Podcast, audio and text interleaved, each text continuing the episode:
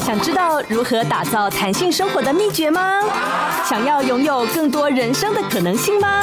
我是 Will，一起大胆实验，有效实践，梦想实验室，人生 will be good。Hello，大家好，欢迎收听梦想实验室，我是主持人 Will。您收听的是 Pop Radio 联播网北部台北流行广播电台 FM 九一点七，桃竹苗好听广播电台 FM 九零点七。温馨的提醒一下，下载 Pop Radio 的官方 App 收听节目，还可以跟主持人以及嘉宾进行互动哦。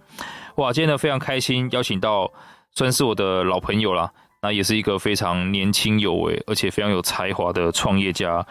谷谷金融科技的创办人黄嘉文先生欧文，欢迎。 Hello，大家好，呃，我友好，各位听众大家好，我是顾金融科技创办人黄嘉文。呃，我相信如果你有碰过美股或是在投资，反正你只要飞速点击过相关的投资的广告、美股的广告、理财的广告，你一定就会看过股股的相关内容。那想借这个机会帮所有的人问一下，诶，为什么要叫股股啊？它有什么含义呢？谷谷哦，呃，这个创立的动机，这个名称呢是呃集思广益，因为我们当时认为，啊、这个谷谷就很像是你在投资的时候，你荷包会慢慢的越来越鼓嘛，哦啊，荷包鼓鼓，荷包哦鼓鼓。对，那我们又认为呃，投资这种企业啊或股票，它很像一只金鸡母，所以我们的股骨前面有个蛋，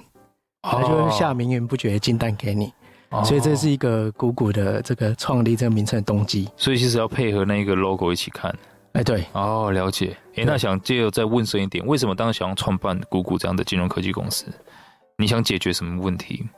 因为我本身是一个美股投资人，嗯哼，然后那时候我看到台湾蛮多就是有关美股投资的资讯啊，或者工具不是这么齐全、这么友善，对，所以我想要从这里面去创造一些优质的服务给我们的投资的朋友们，嗯哼又包就加上我本身是一个工程师，所以我很会写程式，哦，所以我就先把谷歌第一套它软软体给做出来，给大家免费去使用，了解。然后大家用的挺不错的，呃，希望我们可以把这个产品给问世，所以在二零年的时候，我又来把再把这家公司给创办起来，这样子，所以其实免费使用的期间大概有多久？两年、大概三年，半年左右吧，哦，半年左右。对哦，OK，哇。所以其实呃，您提到您本身是投资美股嘛？那其实，在台湾我们要投资美股是真的蛮麻烦的，可以具体罗列一下有哪些麻烦的地方吗？哦 OK，呃，干确嘛？实是我好像我挖洞给你跳一样。 确实是蛮麻烦的。呃，比如说你要投资美股，你第一个你先要去开户嘛，嗯，对，那开户这个就是一个麻烦的。那台湾又有分付委托跟一般证券户，是，所以你要再找营业员去口开那个付委托户。是是是。那对在做台湾做付委托投资的时候，其实它美股交易手续费非常高，嗯，大概都在二十元美金上下。对，最基本真的的真的那如果你不想要被这个台湾证券商收这么高昂的手续费，你会去美国直接海外券商直接开户，美国券商开户，是，但是你在开户的时候，你会发现你要入金很麻烦，对对对，那还是要去银行，对你你就必须是要过不了领，那一关。你必对须要领柜去汇款，对，对，那这是蛮多麻烦的地方。真的，对，是，所以其实呃，顺便帮大家呃总结一下，在台湾，如果你想买到这种世界顶级的这些好公司，就像欧文写过一本书，叫做《抓住美股小金鸡》这本书，让全世界的顶尖企业帮你赚钱。你在台湾想做到这件事情的话，你就是绕不开两个两件事情。第一个可能开付委托的账户，假设你要买 Apple，请注意啊，这个没有股票推荐哈。你想买 Apple 的公公呃公司的股票的话，你必须要写很多的文件，花很多时间，再付很高昂的手续费才能买到一点点。那这个时候你就觉得说，那我干脆多买一点点。但一旦你多多买了，又不符合在投资人所谓的资产配置这个事情上面的，因为你不能够多买，你要分批进场，对你要多角化经营。那如果你想要到美国的境外券商去注册的话，老实说，你还是要去临柜进行汇款啊、约定啊这些事情。那这样的话，其实你那个钱，老实说也是，呃，第应该讲时间是比较麻烦啊的、对但是当然到国外券商的话，你交易是可以几乎是零手续费的。是对，所以像这结合这两个痛点的话，谷谷希望在这件事情做到什么样的程度啊？呃，首先我们希望可以让我们的用户呢，可以在入境这一件事情变得很便利，嗯，对，所以我们甚至提出了零入金就可以让你交易，哇，就是你一开始开户的时候，我就先给你一个试用的体验包，就里面有十块美金，让你可以直接去下单下单交易。然后另外一个是手续费，嗯哼，就是零零元手续费，让你是怎么交易都不会被扣到手续费的钱这样子。哇，对，所以其实我在之前看过呃这个姑姑的相关介绍的时候，其实欧文的目标是希望让大家真的可以在一分钟内、十分钟之内，就是解决掉我刚刚讲的所有繁琐的问题，对，然后可以就哦直接瞬间你就是 Apple 啊或者是什么世界顶级公司的股东了。对。哇，这里面我可以额外说明一嗯下，就是因为我们知道这个，你想要投资股票，不管是股票、美股、台股，对其实你都需要去开户嘛，那要提交一些文件，嗯哼哼，那通常都会耗费掉这些我们潜在投资人一笔呃，大概可能一两天、两三天的时间，甚至有的对更久到一个礼拜。对，那我们就是想要把这个，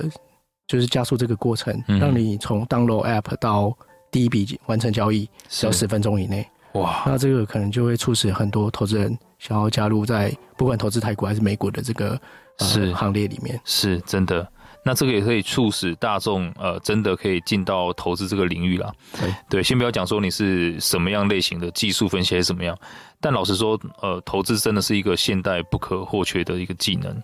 那如果有一个这么好的工具，呃，降低大家的门槛，那我相信以后在大家投资的时候是可以更加轻松方便的。那你可以更愿意去学更多更正确的方法。对，没错，可是我相信啊，欧，你在做这件事情的时候，你是要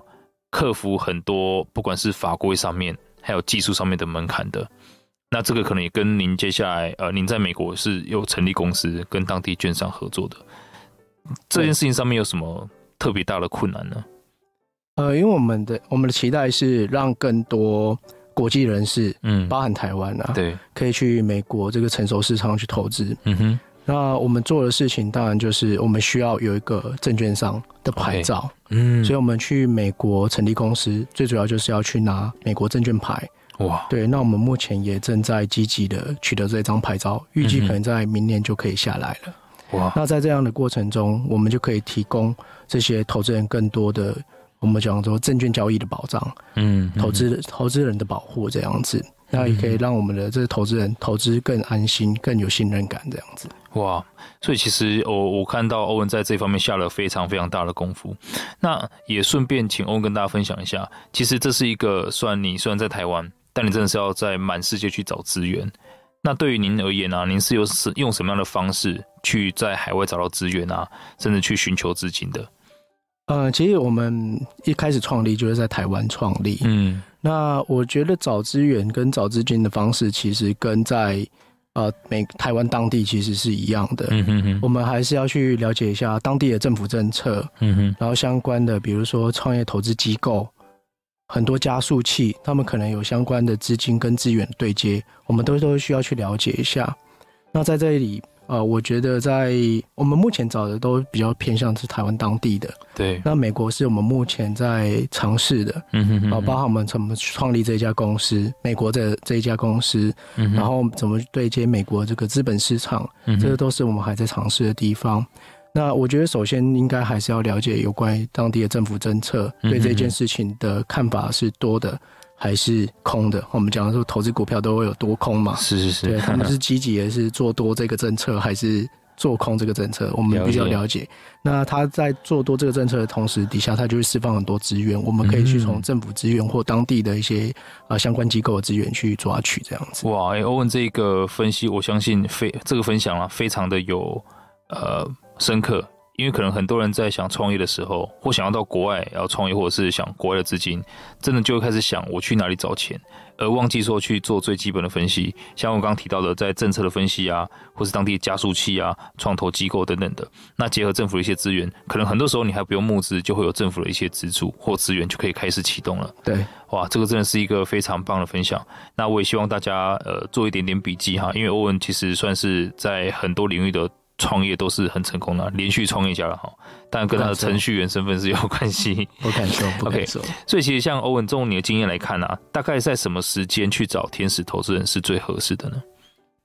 OK，我认为应该不算是时间点啦、而嗯，是说呃你在目标规划你怎么用这，你接下来你怎么用钱。嗯哼，的资金用途，我觉得是在资金用途上面，你当你以终为始的去了解你的资金用途之后，你才会罗列出相对应你想要在什么时候去找找寻资金这样子。嗯那以我个人为例，我创办的企业为例，呃，我可能知道我在啊、呃半年后我就需要做一个很大的扩展，对，所以这时候我就要把那个扩展的预算给算出来。嗯那我了要解提前三个月，甚至是在半年之前，我们半年后要用了，我提前半年之前我就要开始把这个 OK 资金给追逐到位，这样子。哇，哦了解。所以其实呃，这这也是一个很棒的概念啊啦，以终为始。那老实说，天使轮啊、Pre A 啊等等的，脱不开这个基本的逻辑。就我要有一个视野，呃，看到三年后、五年后，甚至再再怎么样，一年后、两年后应该应该要的，什么时候用钱，提早开始准备，开始进行募资。OK，哇，这个是很棒的分享啊，给各位听众朋友。那我们休息一下，马上回来。梦想实验室，人生 will be good。Hello，欢迎回到梦想实验室，我是主持人 Will。今天呢，非常开心邀请到谷谷金融科技的创办人欧文来到现场。那其实刚刚欧文也提到了哈，其实不要去管什么天使轮啊、Pre A 啊、啊等等的啊，重点是你有没有一个一年、两年、三年、四年、五年的视野去回推，说你大概什么时候需要用钱，什么时候扩张，那再去以这个呃据支点啊往前去安排你什么时候要资金，可以去做好一些筹备。那当然啊，在筹备之前的时候，我们在之前问问过很多新创，大家对于说，呃，在面临募资的时候，这些天使投资人也好，投资人也好，机构也好，他们会重视的点有哪一些？那我也想借由这个机会去请教一下，从欧文您的经验来看呢、您觉得投资人在评估新创啊，它的关键因素通常有哪一些？至少说从你遇到的来总结一下。 OK，好，呃，不是能全面的全部概括的总结啦，嗯，就是我自己遇到，因为我是被投资的嘛，我是新创， 对，那呃，当然我有投资一些小型的企业，啊、是作为一个小型的天使这样子。对那在评估这个新创怎么投资这件事情，呃，通常我觉得大家都会比较看待是团队能不能执行，有效的去执行这个想法，嗯，对，然后以及这个想法是不是合乎逻辑的，会不会太天马行空，不不不落地，不能落地去执行的。嗯，对我觉得比较偏向都是有关人这件事情。 ，OK，，对，合不合理，逻合不合逻辑，然后接下来就是这个团队是不是有足够能力可以去胜任这样的一个事情，我觉得应该是新创蛮关键的真的一的个因素，这样子。对，因为其实我相信，在天使轮的话，基本上没有什么产品可以给人家看。老实说，就真的是一个 PPT，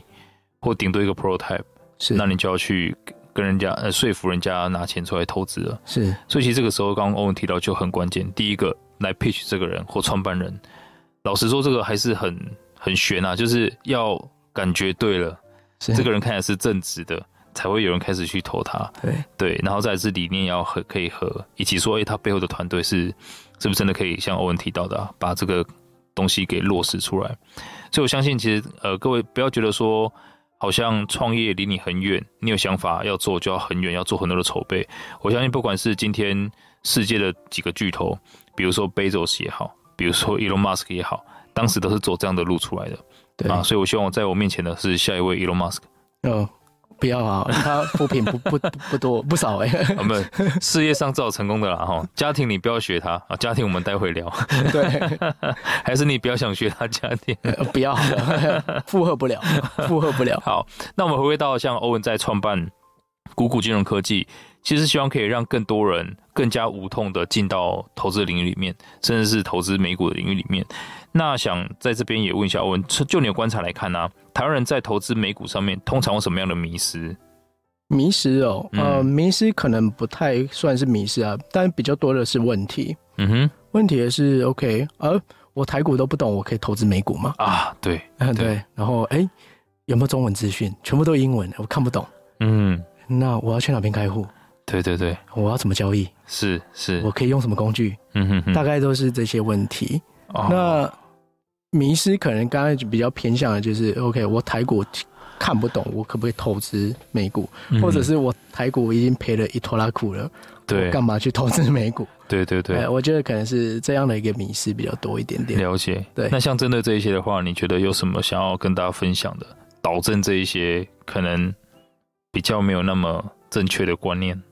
OK，我首先先讲我们刚才讲的问题好了。嗯哼其实，在台湾很多呃，我讲说致力在做投资环境改善的对业者，包含我们，对，其实都是不断的在升级迭代，嗯提供更好的投资环境给大家。是，所以我觉得这个问题可能会慢慢变小，嗯哼比如说像投资这个手续费嗯哼会越来越低，对然后投资投资的这些资讯工具会越来越齐全，对更多中文化的资料可以提供这些投资人去辅助参考。对，然后我们再来讲就是迷失，可能是迷失，台股投不好，投美股为什么、嗯哦 o k 呃，我觉得台股投不好，可能不是因为你投不好，而是你可能不太认识那一只股票。对，对，我觉得要投的好，首先你还是要先了解那个股票在它干在嘛？但它的产品服务是什么，然后你怎么知道它怎么赚钱的，对，你才知道它怎么帮你赚钱。是嗯对，那我觉得那个不是投资美股的迷失，那是叫叫做投资投资股的迷失，对投资的迷失。嗯，对，所以大部分人可能是只被它表面的价格给困惑，所以是，去了解到这个公司本身的本质，嗯所以而产生了这样的一个迷失。这样子，哇，真的。那其实我们知道，像谷谷之前在做算是体验期的时候，有帮很多民众用用，可能是欧文自己的所学还有经验，然后加上你城市把它设计出来这个 app，来帮大家去判断什么是优质的，什么是可能比较可以关注的股票，没有说推荐哦。那也想请教一下欧文，就就您而言啊，是如何判断出这些具有优质的成长潜力的股票呢？ OK，成长潜力哦，我我想举个例子好了，嗯就是有一家公司它是卖咖啡的，嗯哼。跟另外一家公司叫卖啊、呃科技材料。哦对科技材料比较难懂，半导体好了。好，前面那一家公司可能是啊，他现在每一年赚十块，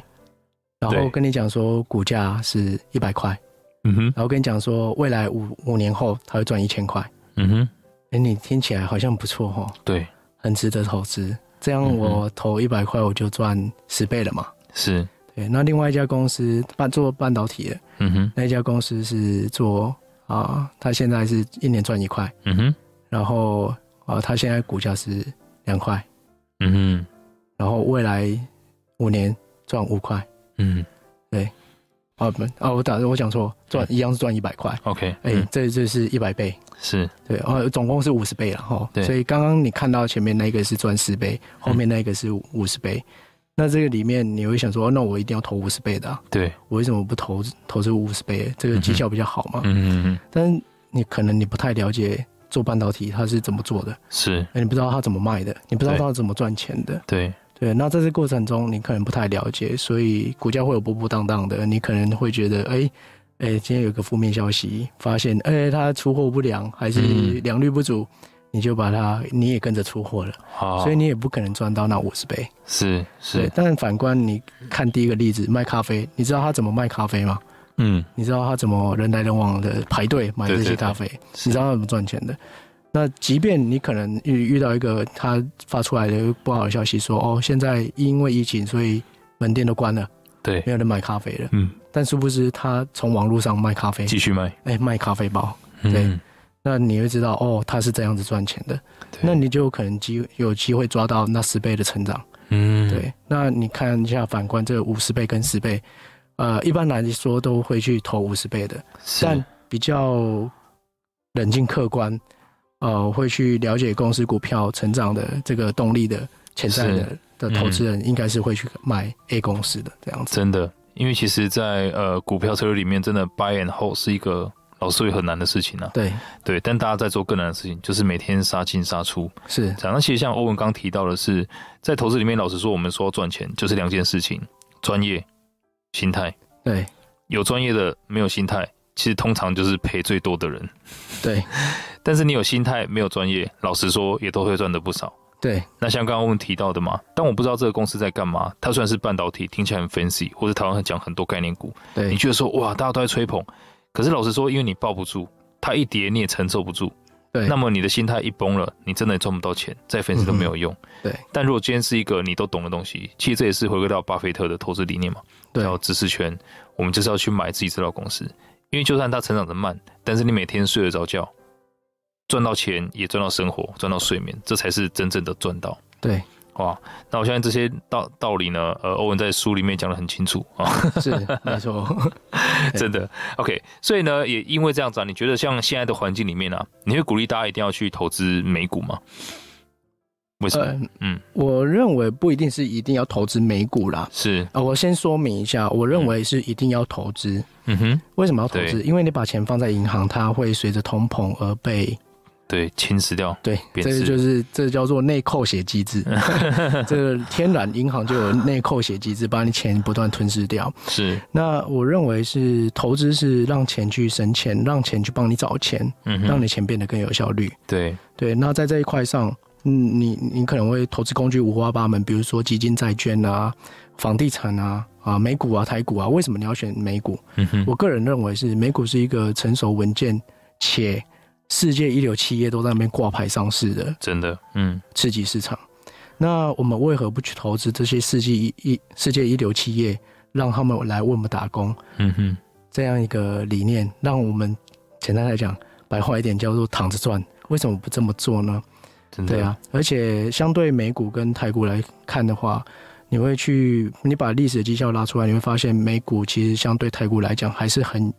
绩效是还是比较高的，是相对有效率的是这样子。真的，这个也跟大家讲讲一个简单的判断方式啊。老实说，你现在在一家公司里面工作，你可能会想要去 Apple，你想要去 Google，你想要去微软，那你都想去这些公司，代表这些公司，如果你进不去的话，某种程度那些公司的员工应该比我们聪明。那如果今天你买了他的股票，就是这些比你聪明的人在帮你赚钱了，这是我买美股的原因。是， 这也是我买美股的原因。非常好，对啊，所以我们休息一下，马上回来，大家先去开个户。 梦想实验室，人生 will be good。Hello，欢迎回到梦想实验室，我是主持人 Will。今天呢，非常开心的邀请到谷谷金融科技创办人欧文来到现场。那其实欧文是一位是我的算老朋友了啦，所以今天可能如果大家发现我跟他讲话一些不客气的地方，请欧文跟大家多多见谅。 OK， OK，好， 那就我对欧文这么长久以来的了解，其实欧文算是连续创业家。就即便与此同时，他还有呃自己可能其他比较成熟企业在 run。那当然，他也是有自己的呃很美满的家庭，也有一个小孩，而且是男生。所以其实男生的话，大家都知道体力是比较消耗比较大的。那也想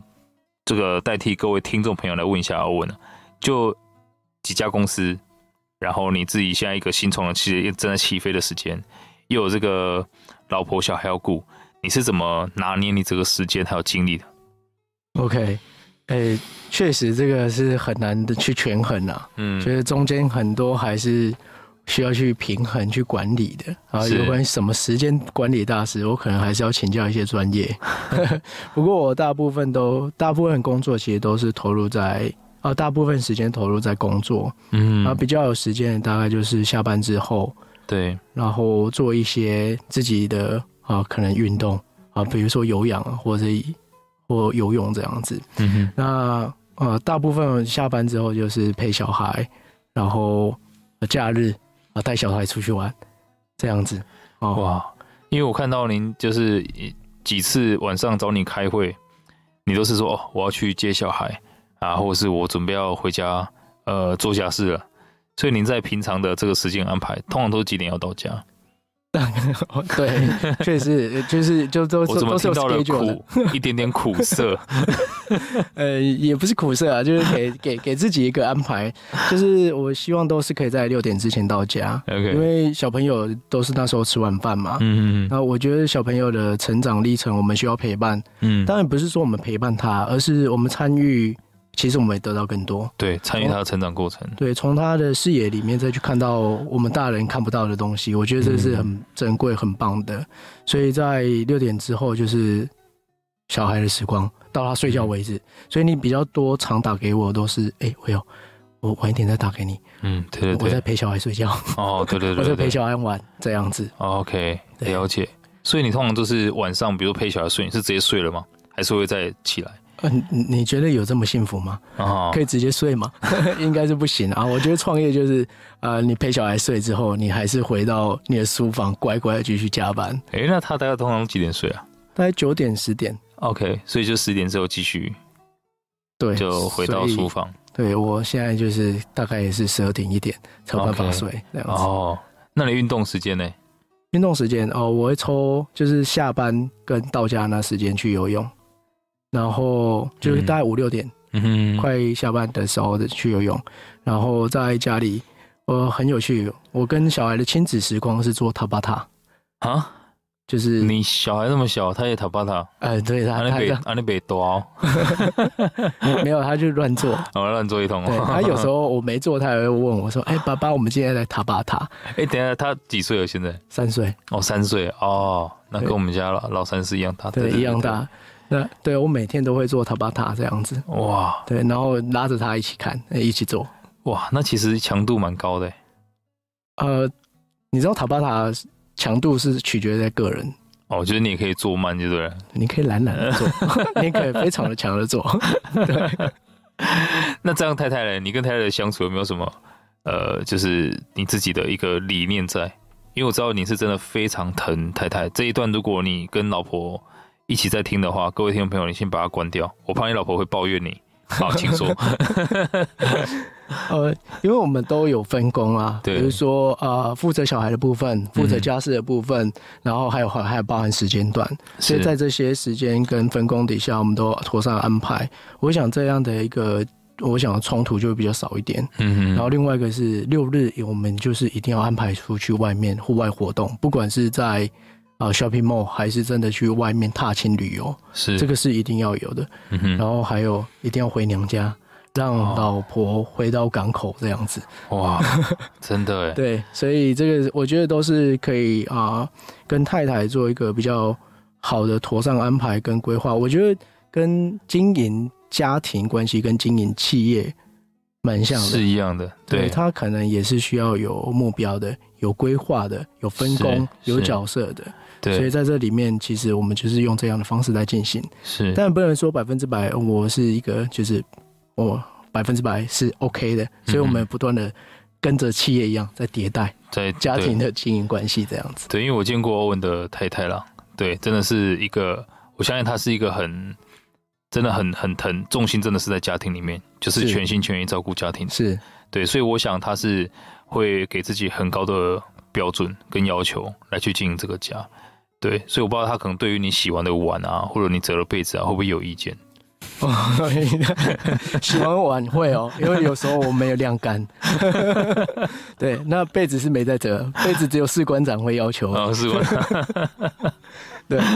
了解。所以其实呃，欧文，我相信他其实平常自己做家事也算是一种运动了啦。对，那也想请教一下欧文啊，就像现在一个小孩，那自己会有打算在第二个、第三个这样吗？目前没有这个规划、哎嗯，。对，但是会有第二家、第三家公司出来，可能会吧，。可能会有对对，就是可能之后谷谷金融科技旗下啊之类的对，产品服务也是我第二个小孩嘛，啊，对，对嗯真的对创业家来讲真的是真这的，样。真的，真的，所以其实随着你现在人生不一样的阶段，呃，现在可能会是以小孩慢慢长大，慢慢可能脱离你的话，你自己会在时间安排上面会有什么不一样、想象得到的事情吗？比如说更多时间在工作啊，或者是以后可能你太太小孩开始上学了，她应该会觉得更，呃就应该不会只有在家里面了、对，你们会有一些共同的未来规划吗？我觉得慢慢转变应该是因为有当时有的小孩嗯变成个人的休息时间、跟太太相处的时间、跟工作时间都会有所需要去做取舍，呃，要去挪挪这个时间啊。对，那接下来就是小朋友可能慢慢长大，他也自己有嗯呃，去学校，然后可能慢慢独立，有自己小朋友，嗯我觉得更多的应该会花在跟太太的这时间上面。哎，那我想请教一下，其实像你也是从创业开始，有没有经历过一段时间是，呃，经济比较不稳定的时候？那时候是怎么克服过来的？ OK，我对啊可能跟大家，我呃，简单来讲，我可能比较幸运一点点，嗯哼所以我没有经历过可能这一个阶段。就太太刻苦的阶段，这样对，所以、哦，OK 因为因为我从小就在做生意，然哦后就学投资， ，OK，啊对 OK，所以就出了社会之后，就比较没有有关于金钱或经济上的压力。哦，那就好，了解了解，哦，对那这样很好，对，所以可能之后大家真的可以从欧文的书，或者是到谷谷科技去多了解啊，谷谷金融科技去多了解欧文，我相信你会对于呃你自己在接下来怎么去做生意，在这个时代真的很重要啦，个人品牌也好，或者是工作之外的斜杠的收入也好，这都非常重要。那我相信在这个点上面，欧文应该是非常有经验的。哎，可以跟大家讲一下，你在小时候是从什么开始赚到第一笔钱的吗？ OK，我很小的时候，我小时候呃，大概国小三年级就开哎始呦，做一些啊、呃代工了，代工、做啊，代工，比如四驱车，人家不是会改马 达嘛，然后我就开始帮人家改马达，但不是我改，我舅 舅改，哎，我就转手这样子，然后做乐高的买卖，然后买一些限量限量品来卖给同哇，学那个时候你就知道有乐高的限量啊因为我很喜欢限，我很喜欢乐高，啊我知道有一些限量的乐高在市场了上解买不到，我就买来嗯，就给同学玩一下，啊，同学就觉得不错、o k 好，那我给你买。哇，对哎，那这样你对于现在可能是很多很想创业，但是现在可能他如果没有好好工作，没有努力保持他的正职工作，他可能就是会没有三餐。对这样的人又想创业来说，你会给他什么样的建议啊？先维系，我应应该是先维系好呃正常的生活啦，嗯，对，然后能温饱之后，我们再来追求理想。那追求理想，我们应该有步骤的。刚刚有提到以终为始，返回来规划这件事情，我觉得是非常重要的。嗯，对，那其实因为我不是什么富二代，其实我只是热爱做这件事情，就是我对于数字啊，对于啊、呃提供产品或服务或价值给别人换来的报酬这件事情很有兴趣，嗯是，所以我从小就一直在做这样的一个算是呃磨练吗？训练吗？了对，解，所以对这个商业的思维是比较比别人敏锐一点点。嗯，对，那我觉得这件事情是可以从刚刚讲的，你如果你温饱了，你开始就可以去训练一下你的商业思维的肌肉，哎、嗯，看看别人怎么赚钱的，看看是怎么提供相对应的服务来嗯，换取对应的报酬。嗯，这件事情是我觉得可以慢慢的去培养的。那对，有关于斜杠，我我个人认为是，如果有一个东西我们可以把它做到专精的话，我们就不要把它斜杠化了，嗯因为嗯，可能分散你很多注意力。了解，对，那如如果是那个斜杠是你觉得是未来的另你另外一个方向的话，嗯哼，那我觉得那反而是大力去支持他，真再的去专精，再去专升他这样子。哇！因为其实就我对欧文的了解，他也是一个生活很简单的人，所以大家不要觉得说哦，他说的经济没有什么太多的动荡，不是因为说他就是有一个金山银山富二代什么东西给他花什么的，不是这样，而是因为他自己的生活其实真的很简单。那他在追求创业这些过程，他不是要追求好多好多钱，是知道啊，当然有一点点， 没有。可是重点是他的整个过程，他是很享受的，他可以创造出他的产品、他的服务去服务更多人，解决他解决他想解决的问题。所以也希望各位听众朋友可以从这边去看到说，老实说，金钱是一个结果啦。是你在前面做对了一些事情，那结果就会来，对，但不能本末倒置。如果你一开始是为了钱去做很多事情的话，那么你只能用生命去换了。是就会发现说，哇，要要不就是真的身体很不健康，要不就是很不快乐，啊等等等等的。，对对对哇，啊那因为这样子，其实欧文现在生活，我相信大家觉得创业家、金融科技，又到美国要去准备并购证券公司对啊，应该听起来是很多才多姿。可是真的，欧文的生活是非常非常简单。对，人家不是说都说两点一线吗？ 哎，哎我大概一点一 一点一线吧，书房到小孩的睡房，呃，对，差不多是这样子。对，因为现在这个疫情的时代，我们公司也都实行远端，嗯，对，嗯所以大概都 work from home，所以就是如同你讲的，书对房到小孩睡房的距离而已，一点一线。真的就是，呃，现现在我相信大家也在适应新的这种工作模式啊， 对，所以其实也因为这样子，你有更多不用消耗的时间，可以拿来思考一下欧文刚提到的以终为始，你想解决什么问题啊？观察别人的商业思维啊，别人怎么做生意，怎么变现的，或者是自己的兴趣在哪里，也要专精什么，要斜杠什么，这都很值得思考。也希望大家从今天开始有空的时候呢，可以多想想这些事情。那我们休息一下，马上回来。梦想实验室，人生 will be good。Hello，欢迎回到梦想实验室，我是主持人 Will。今天非常开心邀请到谷谷金融科技的创办人欧文来到现场。那欧文刚刚其实真的很谦虚了，他会后来跟我讲说，诶，其实也不是说经济都没有动荡，是我自己的开销真的呃太低了哈。希望大家可以理解到这一点啊，因为其实我对欧文了解，他是一个真正的价值投资者，就是自己的生活什么是极其简单的、很规律的，一旦这些收敛到一个程度的时候呢，其实你对钱的追求真的是很低，需要也不高，你就不会有那一种稀缺的感觉。对所以欧文应该是在讲他的精神富足了。 对，那他现在呃，精神富足来源来来自哪里呢？来自于他对家庭、小孩、呃太太的幸福美满的追求，以及他自己的企业，每一个产品、每一个 App 都是他的小孩。所以想请欧文分享一下，就对于现在谷股金融科技，在接下来这一两年，你会有什么伟大的创举或跨越呢？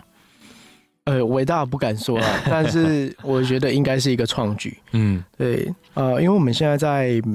美国那边成立公司，准备拿证券牌照。那是如同刚才我有提到，是用并购的方式。对，那我们希望用并购的方式来加速提供我们这些优质的服务给我们现在的潜在投资人。对，那如果这么做的话，我们将会是台湾第一间跨境的网络券商。哇，对，那在这一件事情是投是投资美国的网络券商啊，是我觉得，这一件事情应该可以造福到更多台湾的这些美国投资人。嗯嗯，对，那我觉得这件事情非常有价值的。那另外一个是我们希望可以在这个过程里面去服务到其他更多海外的人士，嗯比如说像是新加坡、马来西亚的。对，那这里面其实也是包含我们策略伙伴，嗯哼这里有相关的这个投资的协议跟共识，对往往那个地方去经营，是，让这里的啊、这这里的国际人士可以去投资美股这样子。嗯，然后当然，您刚刚有提到的说，这个钱啊，或者是利润啊、报酬啊，都是结果，呃，转换是出来结结果。那我想要转换出来另外一个结果是，我们希望可以在啊、未来不久之后可以在美国 IPO 上市。哇我们嗯希望它也是我们转换成果的之一。哇，对那也是对我个人来讲是一个蛮大的一个生命的里程碑，是，他带着我看一样，看更多不一样的风光。坦白说，这个创业啊，就是这个规划，呃，每一次规划其实都是我想去看的风景，嗯。对，然后我就让我自己